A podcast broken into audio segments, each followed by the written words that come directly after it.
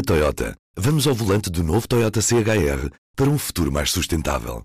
Se esse também é o seu destino, escolha juntar-se a nós. O novo Toyota CHR, para além de híbrido ou híbrido plug-in, incorpora materiais feitos de redes retiradas do mar. Assim, foi pensado para quem escolhe ter um estilo de vida mais ecológico e consciente. Cada escolha conta e escolher o novo Toyota CHR é ir mais além pelo planeta azul. Saiba mais em toyota.pt. Viva! Este é o P24. Começamos esta semana com 100 anos de PCP. Foram comemorados neste sábado. Já vamos aos arquivos do áudio do público, fazer uma viagem a Marx, mas primeiro a diretora adjunta do público, Ana Sá Lopes. O PCP tem defendido neste centenário que o futuro tem partido, mas nós temos visto nos últimos anos a um diminuir da representação eleitoral do, do PCP e a mensagem, de certa forma, está a perder-se também por isso. Que papel é que podemos dizer que tem este partido no futuro? Nós estamos aqui num momento de facto muito complexo, porque a redução de votos do PCP tem sido sistemática, tem sido contínua e agravou-se desde que 2015, em que o PCP enfim, enfim, fez parte da geringonça, portanto, pela primeira vez fez uma aliança com o PS, uma aliança de incidência parlamentar, o, aquilo que se chamaram na altura as posições conjuntas, que foram assinadas em 2015 tanto com o PCP como com o Bloco de Esquerda. De facto, não sabemos se, se foi a aliança com o PS que ajudou a diminuir a influência eleitoral com o PCP, ou se essa influência eleitoral já estava a diminuir, porque de facto, mas tem, tem havido uma tendência. E isso vemos, vimos muito recentemente com as eleições presidenciais, em que João Ferreira, que foi um candidato que foi elogiado por vários quadrantes políticos, que conseguiu ir buscar não só antigos militantes do PCP, o que é uma coisa difícil, como o Carvalho da Silva, teve o apoio de Carvalho da Silva, que foi militante do PCP, que chegou a ser ele próprio considerado como possível candidato presidencial, já depois de sair também, e que foi o líder da CGTP durante muitos anos, foi apoiante de João Ferreira, houve deputados do PS que apoiaram João Ferreira, uma vereadora eleita nas listas do PS em Lisboa, Paula Marques, apoiou João Ferreira, portanto, João Ferreira conseguiu extravasar ali da, da, da penas da Soeiro Pereira Gomes do, e, do, e, do, e, do, e dos militantes do PCP, mas não conseguiu um grande resultado eleitoral. E isso diz-nos, acho que foi um grande sinal da queda uh, do PCP que tínhamos visto nas autárquicas em 2017, onde de facto o que era raro no partido, mas Jerónimo de Sousa assumiu derrota nessas autárquicas. Vimos também nas últimas europeias em que o próprio João Ferreira eh, diminui muito o resultado do partido, ele é a cabeça de lista nas duas últimas europeias. Deixa-me interromper-te para te fazer uma pergunta. O João Ferreira tem sido quase um eterno candidato do PCP e, e inclusive a Jerónimo de Sousa já falou no nome dele para ser de novo candidato em Lisboa. Isto também não é sinal de que o PCP está a arriscar o mínimo possível e está a levar sempre a mesma figura que já é conhecida dos portugueses, deixando pouco espaço para outras figuras que, que, que não têm tanto destaque.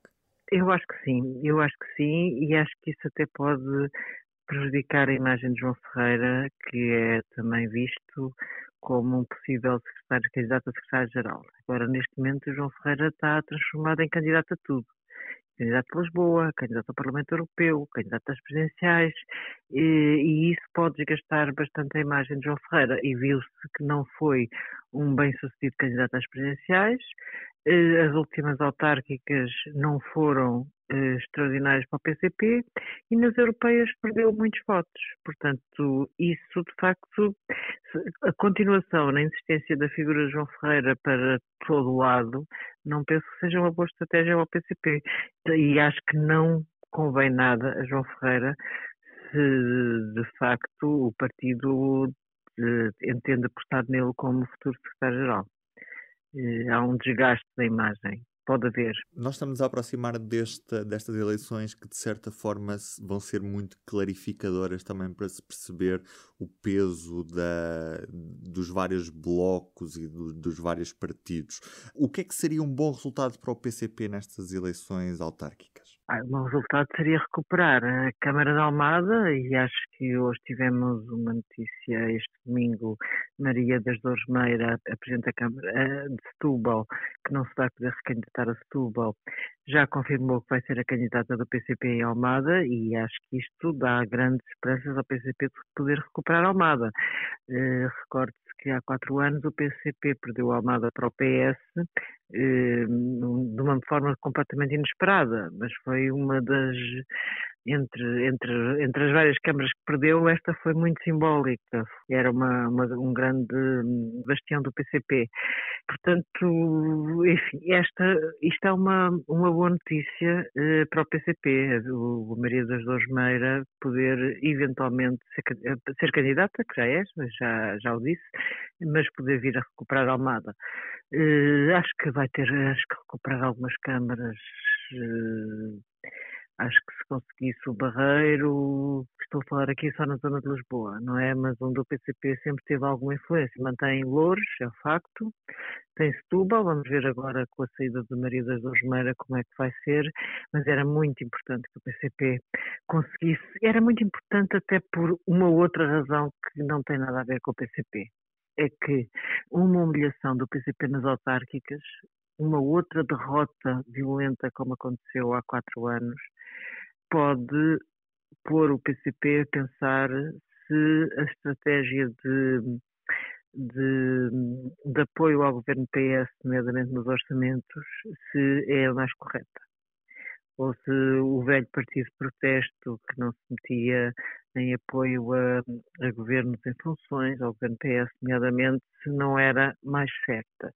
Portanto, eu, se fosse aos dirigentes do PS, arranjava maneira de alguns bastiões que o PCP pode ganhar, não meter candidatos muito fortes, porque para o futuro e para, para a continuação do governo PS é importante que não haja um PCP humilhado e humilhado nomeadamente pelo PS, uhum. não é? Já agora, aproveitando também o que, o que disseste, deixa-me fazer-te uma, uma pequena pergunta que tenho muita curiosidade para saber a tua opinião. O que é que tu achas de se reativar aquilo que aconteceu nos anos 90, que era um pacto do, do PS com, com o PCP, com a CDU na autarquia de Lisboa? Nós vemos um bloco à direita que se está a formar muito forte, que a, a Iniciativa Liberal não o vai integrar, mas é um bloco já bastante extenso. À, à esquerda não vamos ter esse bloco, muito previsivelmente podemos vir a ter. Nós hoje, na edição de segunda-feira do público, temos uma notícia da São José Almeida que nos conta de que, em princípio, PS, PCP, Voto de Esquerda vão a votos isoladamente. Mas se, e houve já conversações entre os partidos, se perceberem que Carlos Moedas é uma forte ameaça, coisa que neste momento ninguém acha que seja, nenhum dos partidos de esquerda acha que seja, porque as autárquicas não são como as eleições para a Assembleia da República. Uh, ou seja, o, o, por um voto se ganha, por um voto se perde. Portanto, o, o, Presidente da Câmara será aquele que tiver mais um voto. Portanto, se a esquerda perceber que há uma ameaça a Carlos Moedas, que o Carlos Moedas pode vir de facto a ser eleito Presidente da Câmara, com aquela coligação ampla de direita, a esquerda é provável que se venha a juntar. Portanto, nós já avançamos com essa notícia de que a esquerda não vai, vai fazer tudo, ou portanto é capaz de se unir para evitar que Carlos Moedas venha a ser Presidente da Câmara de Lisboa. Vamos aguardar para ver. Ana, muito obrigado. Obrigada. E agora regresso aos arquivos. 2018 celebrava-se o bicentenário de Marx. Estamos à porta das edições Avante, no Campo Grande, em Lisboa, a editora do Partido Comunista Português.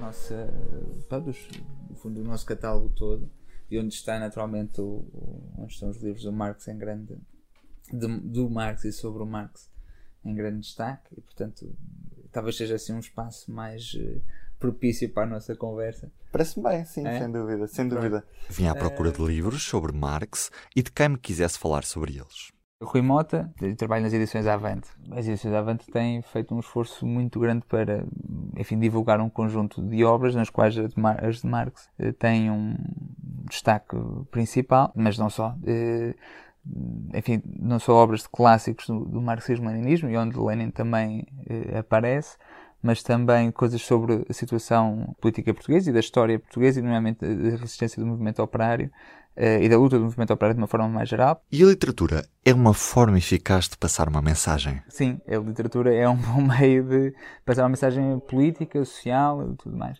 Eh, e é mesmo, mesmo aquela que não quer eh, fazê-lo, falo. Mesmo aquela, quando ela quer fazer conscientemente, tem condições para o fazer premeditadamente, não é? E mesmo quando ela não quer fazer premeditadamente, falo. E onde é que surge Marx nesta equação? Marx é, é, é doutorado em filosofia, portanto ele vem dessa, dessa área, com interesses bastante alargados em relação ao funcionamento da sociedade e do mundo e da vida humana e tudo mais. E portanto a escrita, a literatura, os livros foram um espaço de, de intervenção. Marx começou por escrever em jornais. Os primeiros artigos que ele publica são uh, sobre liberdade de imprensa e com, com um conjunto de ideias enfim, bastante interessantes e revolucionárias ainda, ainda hoje. Um dos aspectos que ele coloca, que é bastante interessante, é a ideia de que só há liberdade de imprensa quando ela não for negócio, porque no fundo a imprensa, se estiver sujeita a, portanto, uma lógica económica de sobrevivência. Ela não pode ser livre, de facto, porque está sempre condicionada por aqueles que a suportam. Ele começou no início a escrever nesta, eh, nesta linha, mas as suas preocupações foram se alargando. Depois teve o, o fortúnio de, de conhecer um, um, companheiro que depois, um, um amigo, que depois ficou para, para toda a vida, que é o Friedrich Engels, que permitiu que eles conseguissem trabalhar os dois portanto, é, é, em conjunto muito mais do que qualquer um deles teria conseguido fazê-lo isoladamente. E, portanto, desde, desde portanto, os anos 40 do século XIX começam a escrever obras eh, em conjunto. A mais conhecida delas talvez seja o Manifesto do Partido Comunista, datado de 1848. Sentes que o tempo vai dar razão ao que Marx escreveu? Não, não há dúvida nenhuma em relação a isso. A cada uh, ano que passa, enfim, não é, não, é, não é na passagem do ano, não é? mas os tempos continuam, todos eles, portanto, sempre a confirmar cada vez mais a veracidade daquilo que, é, que, são os aspectos fundamentais do pensamento de Marx, continuam a ser uh, verificados. Nomeadamente, que, que, a história da humanidade é a história da luta de classes. Portanto, este é um, é um aspecto que já estava confirmado à época portanto, quando, quando ele escreveu, e que nem foi Marx que o apresentou, portanto, a ideia, da, da, a ideia de, de, que há classes e de que há luta de classes não é uma ideia de Marx, era uma evidência para qualquer economista no, no século no século XIX e continua a ser visível hoje. E dá outra evidência de que para ele Marx está certo. São tantos exemplos que se podem dar dessa evidência. Um deles, por exemplo, pode ser exatamente em relação à imprensa. Né? Quantos uh, jornalistas é que hoje eh, conseguem efetivamente fazer o seu trabalho sem ser através de um salário. Né? Portanto, quando é que conseguem de facto sobreviver só a vender o, o, o trabalho que eles eh, fazem né? uh, e não a vender a sua força de trabalho por, tempo, por um tempo determinado ao seu patrão. Mais importante que qualquer frase que o Marx tenha escrito é o conjunto de ferramentas que forneceu para que hoje, na realidade do nosso mundo de hoje, em 2018, eh, se possa transformá-lo eh, de forma a que eh, enfim, seja ultrapassada esta situação de, de exploração em que, em que, em que vivemos. É? Quando criticam os comunistas de vocês querem destruir a, a, a propriedade privada, e que ele diz: não, quem, quem, destrói a propriedade privada não somos nós, é o capitalismo. Porque a condição de funcionamento do capitalismo é exatamente a de que a maior parte das pessoas não tem propriedade nenhuma. Portanto, quem destrói a propriedade privada não são os comunistas, é o capitalismo que faz isso sozinho. Essa é uma, é uma verdade inegável, de que a propriedade está cada vez mais concentrada e que o número de pessoas que dependem da venda da sua força de trabalho é muito maior do que era. Mas o que é que correu mal para o comunismo ter falhado economicamente em alguns países que seguiram este ideal? This is the North American Service of Radio Moscow. Here's the news. The Soviet leaders Leonid Brezhnev and Nikolai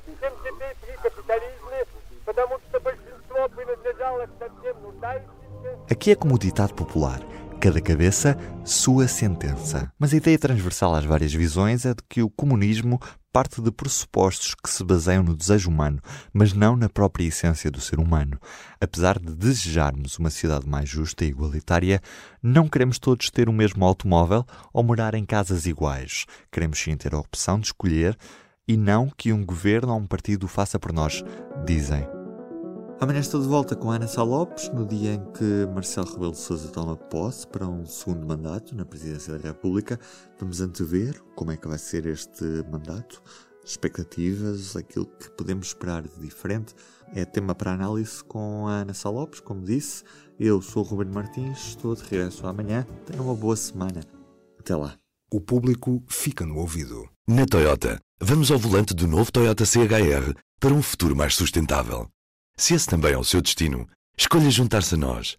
O novo Toyota CHR, para além de híbrido ou híbrido plug-in, incorpora materiais feitos de redes retiradas do mar.